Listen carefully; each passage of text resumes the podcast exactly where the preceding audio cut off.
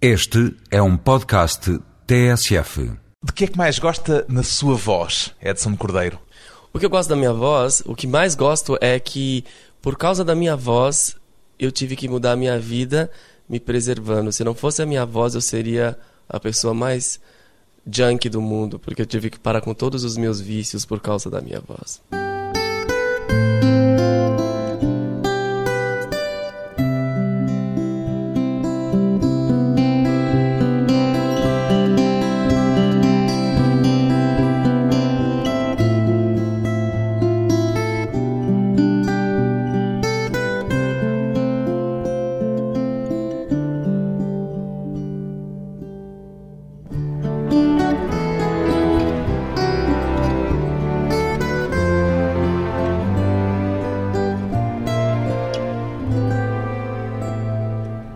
Edson Cordeiro, 40 anos, cantor, contratenor. Em que percentagem é que a sua voz é um dom da natureza e em que percentagem é que ela é o resultado de um trabalho técnico seu, Edson Cordeiro? Eu não saberia colocar isso em percentagens, mas. Mas é tanto uma coisa como outra. É, com certeza. É porque. Não é só um dom. Não, não é só um dom. Porque você percebe que o dom ele tem um tempo limitado quando você tem 40 anos. Né? Quando o tempo passa, se você não tiver técnica, o dom te abandona, porque a força da natureza já não está a seu favor.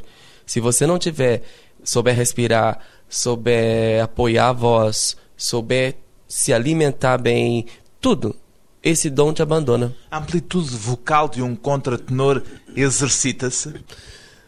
Existe algo. A corda vocal é um músculo e cada músculo tem uma característica diferente. Por exemplo, se estivermos muito tempo sem os mover, eles atrofiam. É, é, Acontece com a voz? É, e cada músculo de cada corpo, corpos diferentes, eles têm habilidades diferentes, né? E a corda vocal é a mesma coisa.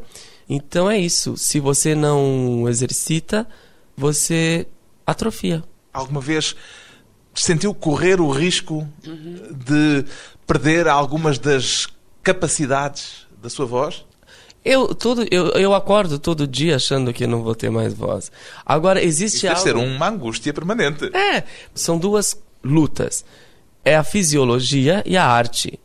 São duas coisas que andam são diferentes, mas têm que andar juntas. Você pode ver cantores que não têm a voz cristalina ou tecnicamente perfeita, mas que são grandes artistas. Aí a arte salva. Precisamos da arte para que a verdade não nos consuma. E é isso. Não fui eu que disse, foi Nietzsche. e o que é que lhe dá mais trabalho? A arte ou a técnica vocal? O trabalho é não deixar que uma atrapalhe a outra, que as duas andem juntas. Agora, a arte sempre ajuda, em qualquer situação, porque o público perdoa a falha técnica se você cantou com a arte. E a arte, para mim, é a vida toda, é o coração, é a alma, se você é verdadeiro. Portanto, pode-se dar uma fífia sendo uhum. artisticamente é. verdadeiro, honesto. É. é. O que eu mais gosto nos meus ídolos é quando eles mostram que são humanos. Suas fragilidades. É sim. Já vou entregar alguns. Eu tenho vídeos de Calas, por exemplo, Maria Calas cantando em Hamburgo, na Alemanha, ela simplesmente esquece a letra da Carmen, que é uma área que ela deve ter cantado muito na vida, mas ela continua a cantar, entendeu? E canta perfeitamente, mas... Em lá, lá, lá? Como é ela que é? cria um, um idioma novo que ela mesma canta. Já lhe aconteceu uma coisa semelhante? Sim, de trocar letra, sim. Assim, eu acho que a perfeição é muito chata. Você achar que chegou à perfeição ou que você mostre a perfeição é algo muito chato. Qual é a sua amplitude vocal, Edson Cordeiro? Ah, nos bons dias, quatro oitavas. Nos dias bons, quer dizer que há dias bons e dias maus? Claro. Quer dizer que a sua voz não lhe faz sempre todas as vontades, tem por vezes alguns caprichos. É claro, mas com 25 anos de carreira você já sabe driblar isso e não mostrar para o público que isso acontece quatro oitavas. Quer dizer que alcança sem esforço o registro, por exemplo, de uma voz de soprano. De verdade? soprano, é. E de barítono, porque a minha voz... Vamos lá, então, já que você quer falar tecnicamente. Existe a voz de peito e a voz de cabeça.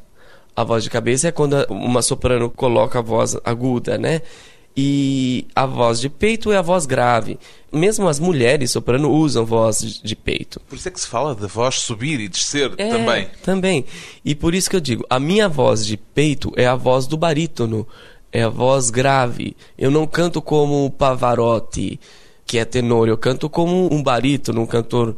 Engraçado que os barítonos não são tão famosos quanto os tenores, mas eu canto muito grave quando eu canto com a voz de peito. Na voz de cabeça é muito agudo. Eu consigo passar pelos tons da mezzo soprano até a soprano muito aguda. E onde é que se sente mais confortável em toda essa gama de possibilidades que a sua voz lhe oferece? Não existe isso. O mais confortável é quando você está bem disposto. Não pode ter dor, não pode ter incômodo. Cantar tem que ser liberdade. Se você sente que é incômodo, não faça. Pois bem, o contratenor brasileiro Edson Cordeiro é reconhecido como um dos cantores de maior amplitude vocal em todo o mundo. Uma amplitude que também se estende ao repertório que tem vindo a cantar, desde canções populares brasileiras, áreas de ópera, de Mozart aos Rolling Stones, de Nina Hagen a Billie Holiday. O seu gosto musical, Edson Cordeiro, é tão eclético quanto o seu repertório? É, eu gosto mesmo disso. Gosta de tudo isto? É, e eu digo assim, contratenor é uma classificação que existe, mas classificações como soprano, tenor, contratenor, barítono, elas não existem só para classificar uma voz. Elas existem se você canta esse repertório. Quando eu gravei um CD chamado Contratenor, eu cantei sim o repertório do contratenor, cantando Handel, Vivaldi, esses compositores. Aí eu sou um contratenor. Nos meus shows, eu sou um cantor popular. Cantor popular também. É, eu sou um cantor popular. Canta até fado. Eu canto músicas que se chamam fado, mas eu não posso dizer que canto fado porque o fado acontece ou não. Eu faço uma homenagem ao estilo, né? Mas é isso, eu sou um cantor popular que tem uma certa esquizofrenia vocal, seria isso. Esquizofrenia vocal é assim que classifica a forma como usa a sua voz. É, porque eu tenho um gosto muito variado, realmente. Eu gosto de muita coisa boa. A sua nomeação para o Grammy Latino com um disco mais virado para a música clássica, esse disco em que era apenas contratenor, não lhe deu vontade de enverdar mais por esse caminho em exclusivo? Não, porque os contratenores que eu conheço, as minhas referências de contratenor, são as maiores, como Andrea Scholl, Kowalski, Mena. Carlos Mena, o espanhol. É, Carlos Mena. Vários contratenores que existem porque se dedicaram. É um sacerdócio, né? A pessoa se dedicou a vida inteira para cantar Bach. Eu nunca vou cantar Bach como eles. Porque não tem capacidade de sacerdócio? É, e porque a música clássica deve ser cultivada durante muito tempo, entendeu? Mesmo quando eu canto Handel, é um cantor popular que tem uma capacidade um pouco acima do normal para poder cantar, mas eu sou um cantor popular. Aqui há tempos, há uns anos, uma década, fez uma versão da celebérrima Ave Maria em ambiente disco. Ninguém lhe chamou herege. Eu tenho sorte de nascer no século XX e não haver a Inquisição, né? Porque senão eu teria. Acha que nessa altura tinha uma fogueirinha à espera? Sim, só viria meu, o pó. Porque foi, foi. Mas eu sou cordeiro, né? Eu, eu posso ser perdoado. Mas Não sacrifiquem o cordeiro, por favor. gosta de misturas, é? Gosto, gosto de misturas. Eu gosto de misturas porque depois de um tempo da minha vida, eu me preparei o bastante para poder cantar a música pura como ela é, como cantei nesse disco Contratenor, que foi indicado ao Grammy Latino, inclusive. Eu estudei muito para Mas isso. aí não houve misturas. Não houve misturas, por isso que eu digo... Arrepende-se das misturas e do Não. período em que punha, por exemplo, a Ave Maria sobre o ambiente disco, Não, je ne regrette rien, não me arrependo de nada. Como a Edith Piaf que também É, canta. claro. Eu, eu não me arrependo, imagina. Eu acho assim. Não, existem pessoas que foram feitas e, e nasceram para mostrar a música como ela veio do original. Existem pessoas como eu que podem subverter. Eu tenho uma alma subversiva. Eu tenho esse ímpeto mais iconoclasta, eu diria. Um cantor iconoclasta na voz e na vida. Depois de um curto intervalo, regressamos com a voz ímpar do contratenor Edson Cordeiro.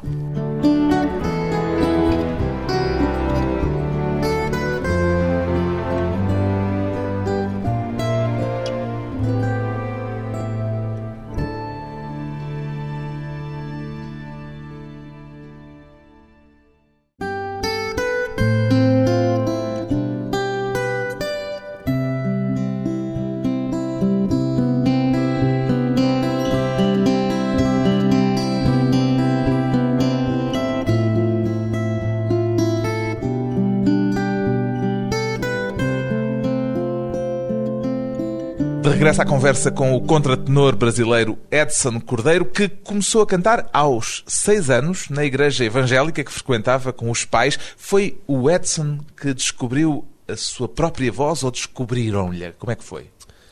Eu não sei uh, identificar isso.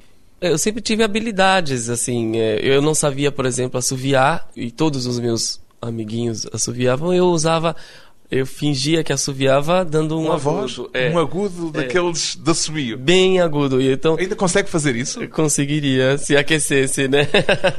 se eu aquecer Ainda mantém, portanto, intactas essas características. Tenho, é.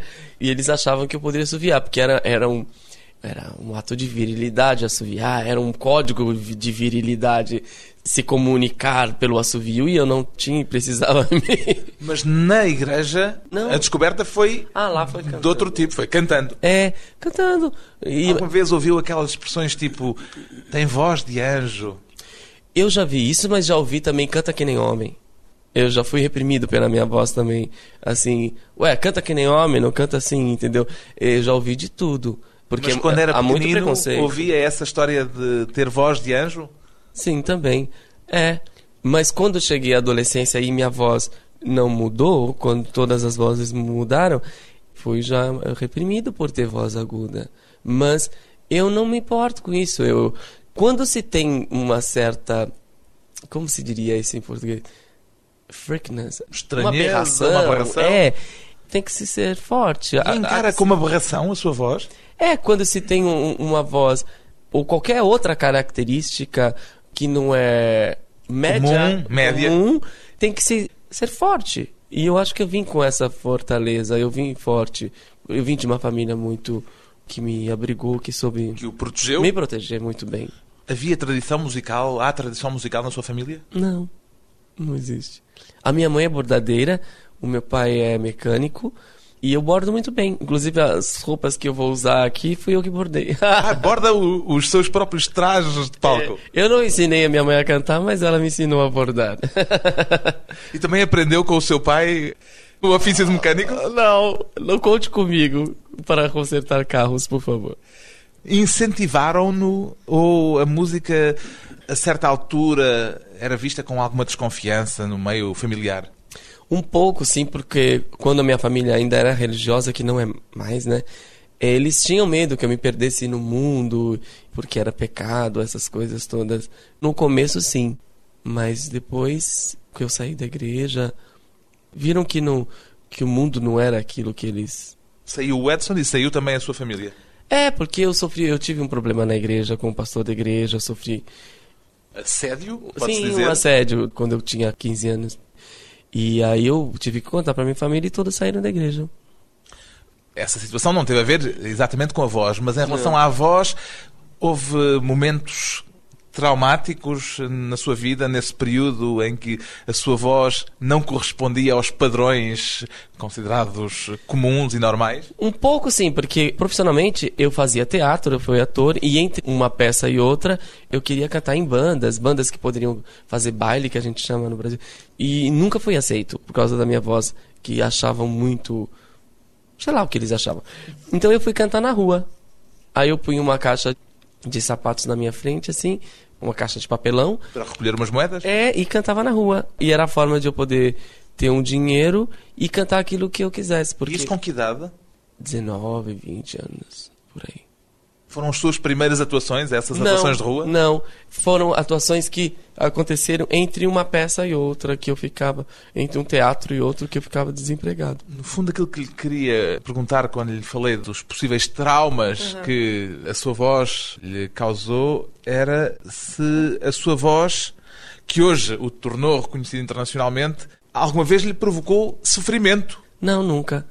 Minha voz só abriu portas.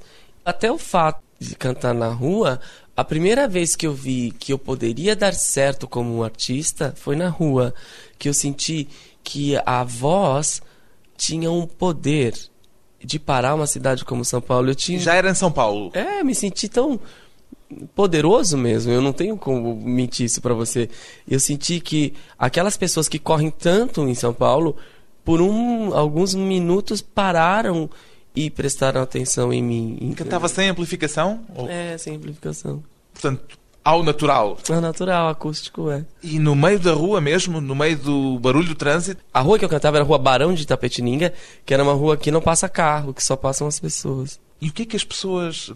Que reação é que recolhia das pessoas? Isso é fantástico, porque é muito espontâneo. Eu ouvi grandes elogios, mas também ouvia coisas ruins. Isso me fez forte também.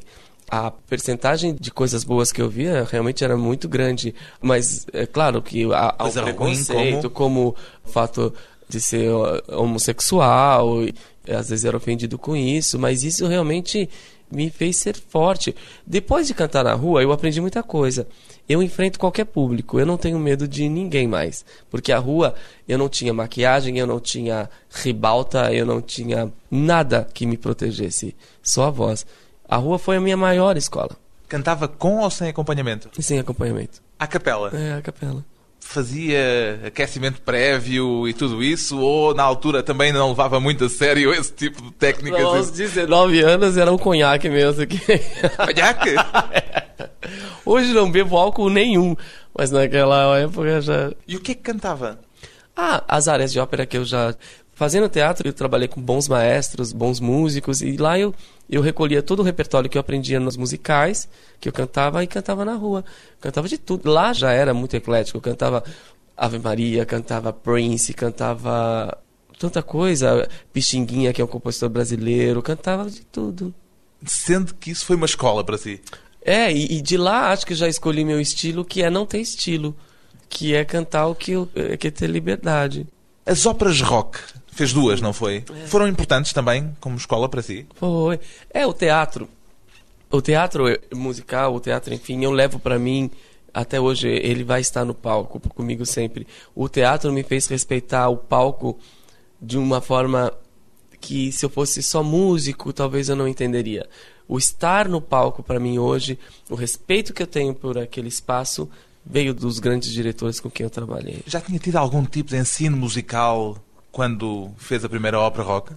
Não, eu sempre cantei pela intuição. Eu só fiz aula de canto antes de eu gravar o CD Contra Tenor, que aí eu decidi fazer aula de canto. É, portanto, um autodidata absoluto. É, autodidata. O que eu acho assim que eu não vejo grande mérito nisso. Eu acho assim que a técnica só ajuda, a técnica não atrapalha em nada. E hoje eu tenho um grande professor no Brasil, infelizmente eu sinto muito falta dele, que é o, o Eduardo Jaim Abunhad, que é um baixo. E ele colocou a minha voz no lugar, ele me ensinou tudo que hoje eu tudo que ele me ensinou eu pratico. E teria talvez sido muito mais fácil se eu tivesse tido essa técnica Quer antes. dizer que andou um tempo a cantar com a voz fora do lugar?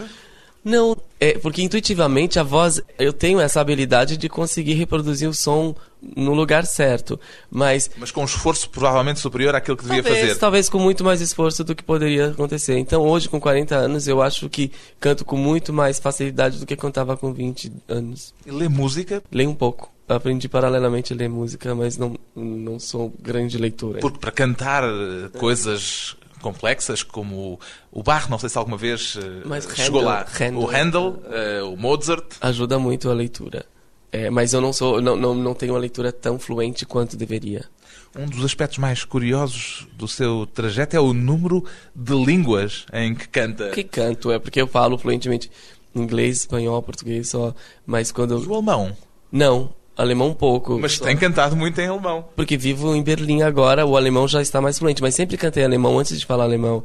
Porque assim, nem todo cantor que canta Wagner fala alemão, né? Você estuda palavra por palavra de tudo que você diz. Eu sei cada palavra do que eu canto e estudo muito para isso. Eu tenho muita facilidade com pronúncia, então fica fácil. Agora, eu me apaixono por uma música até antes de saber o que ela diz. Aí depois que eu estudo e pego a tradução, aí fica mais fácil ainda, porque você não pode expressar algo que você não saiba o que você está dizendo. Eu estudo muito tudo que eu faço. Um cantor poliglota até na música canta. Depois de mais uma pausa breve, voltamos com Edson Cordeiro e a causa gay.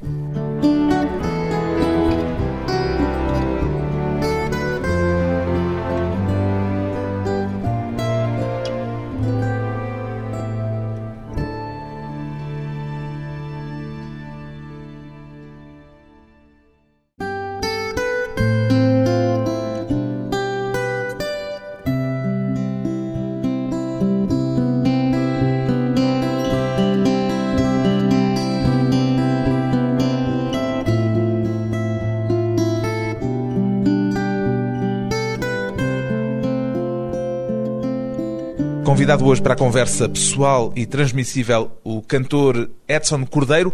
Considera-se um ícone gay, Edson Cordeiro? Uma pessoa iconoclasta não pode se considerar ícone. Eu não acredito Seria um paradoxo. ícone. É um paradoxo absoluto. Eu não sou.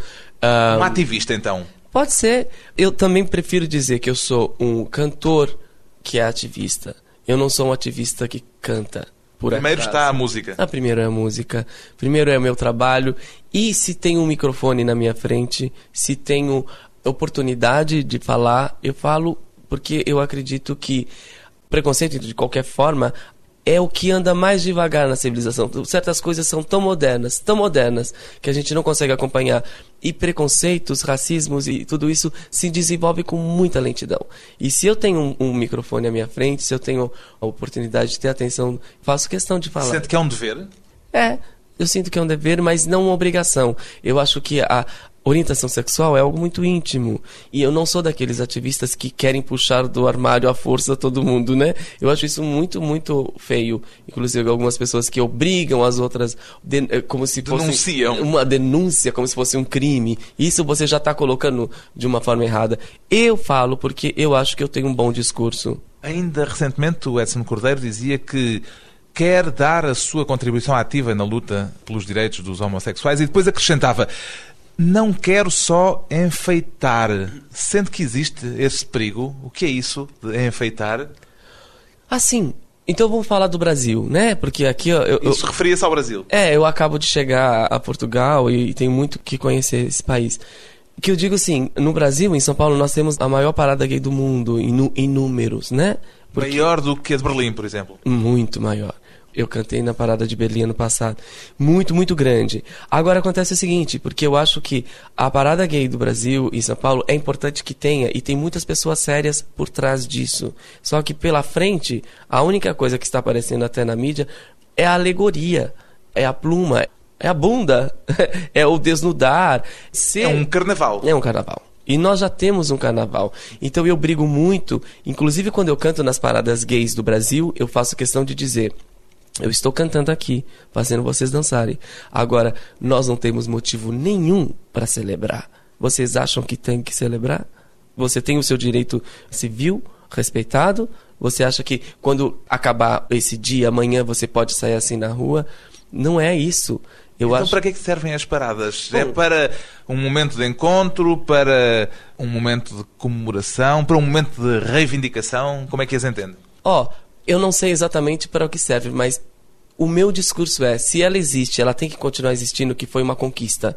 Os pioneiros dessa parada gay são pessoas que lutaram sozinhos com um megafone na, gritando na rua. Eles vieram de uma época de ditadura e sofreram muito. O Brasil perseguiu os homossexuais também na época da ditadura e foi muito terrível. Então, essas pessoas eu respeito. João Silvério Trevisan, que é o nosso grande escritor, que sempre falou sobre isso. Agora, eu não quero desrespeitar os outros, mas eu quero abrir os olhos das pessoas que não podem usar um evento que seria político para ser simplesmente um carnaval. Que continue ter a parada gay, que seja cada vez maior, mas que cada vez mais as pessoas parem e pensem.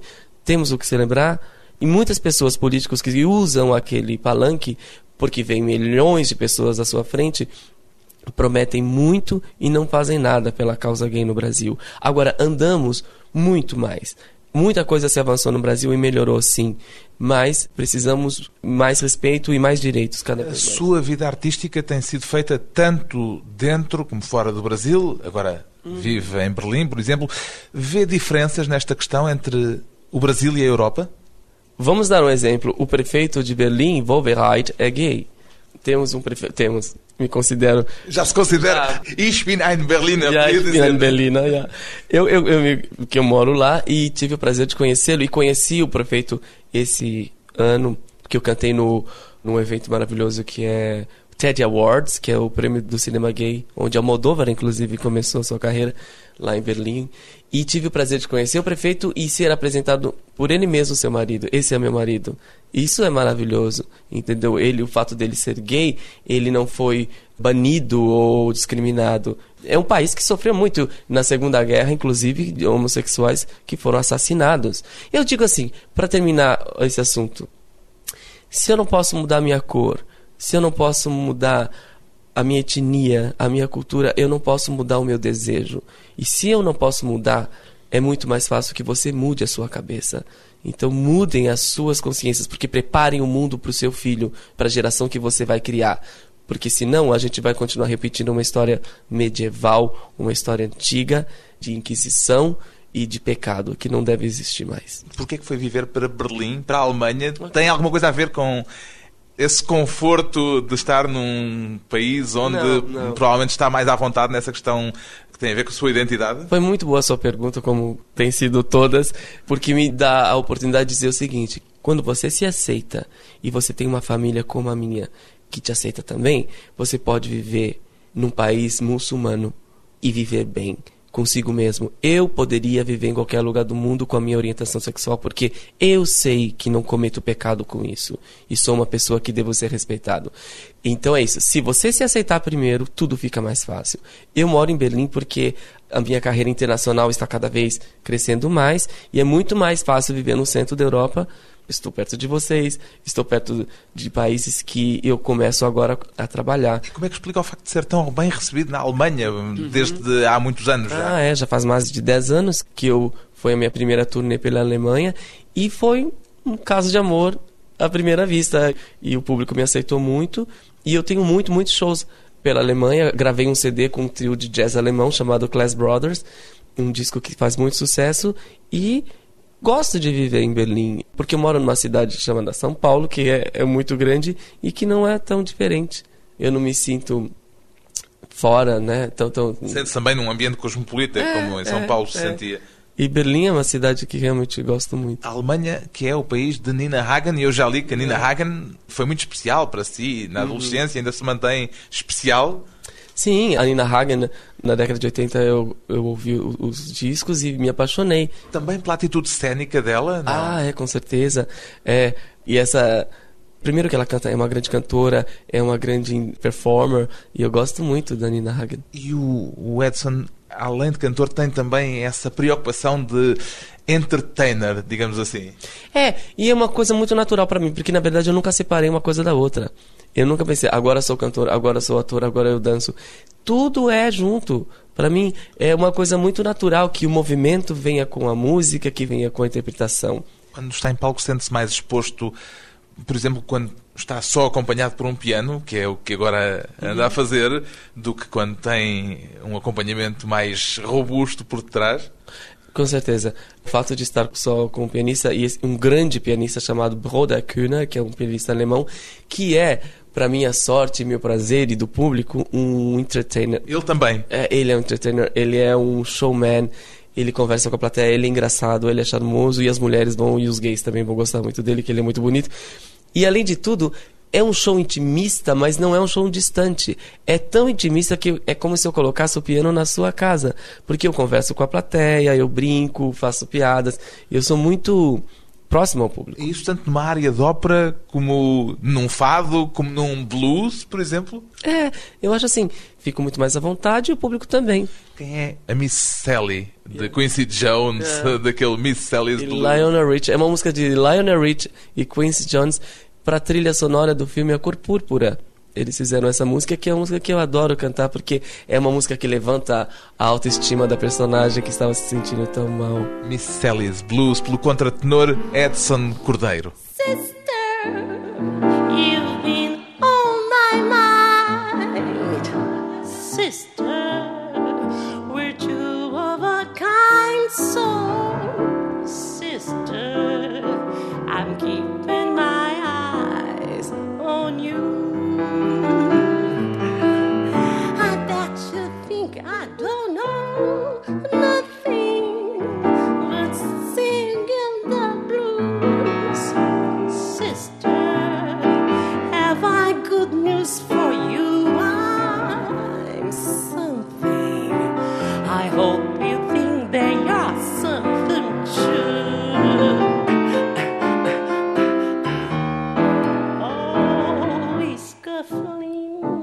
I've been up that lonesome road and I've seen a lot of sums going down. Oh, trust me, no low life's gonna run me around.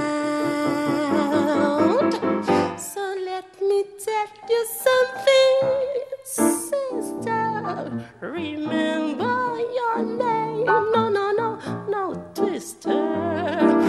Steal your stuff away, my sister. We sure ain't got a whole lot of time. So shake your shimmy, sister. Cause honey, this man is feeling fine. Shut up, brother,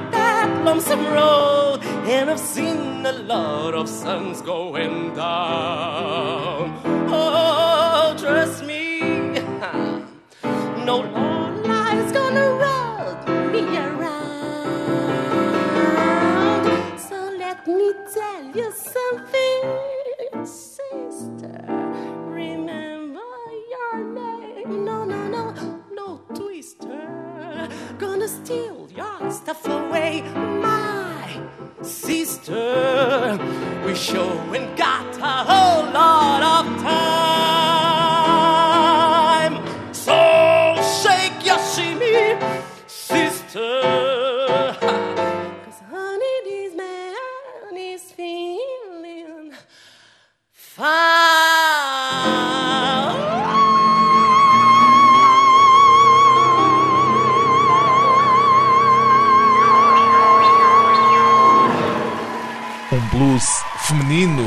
Sally's Blues, na voz de um homem cuja voz lhe permite homenagear a voz de mulher. Se pudesse herdar por um instante uma voz feminina, a voz de uma diva, que voz escolheria, Edson Cordeiro? A maior de todas, a minha mãe. A minha mãe tem a voz mais linda que eu já ouvi, a voz que me guiou, a voz que me ensina tudo que eu sei. E a voz feminina para mim não é só a voz que canta, é a voz que ensina, a voz que não precisa ter agressividade para poder se impor. A Dona Odete tem a voz mais linda que eu já ouvi. Dona Odete, a mãe de Edson Cordeiro, um cantor cuja voz consegue o que muito poucas vozes alcançam. O trabalho mais recente do contratenor brasileiro Edson Cordeiro é uma homenagem à voz feminina. Chama-se Voz de Mulher.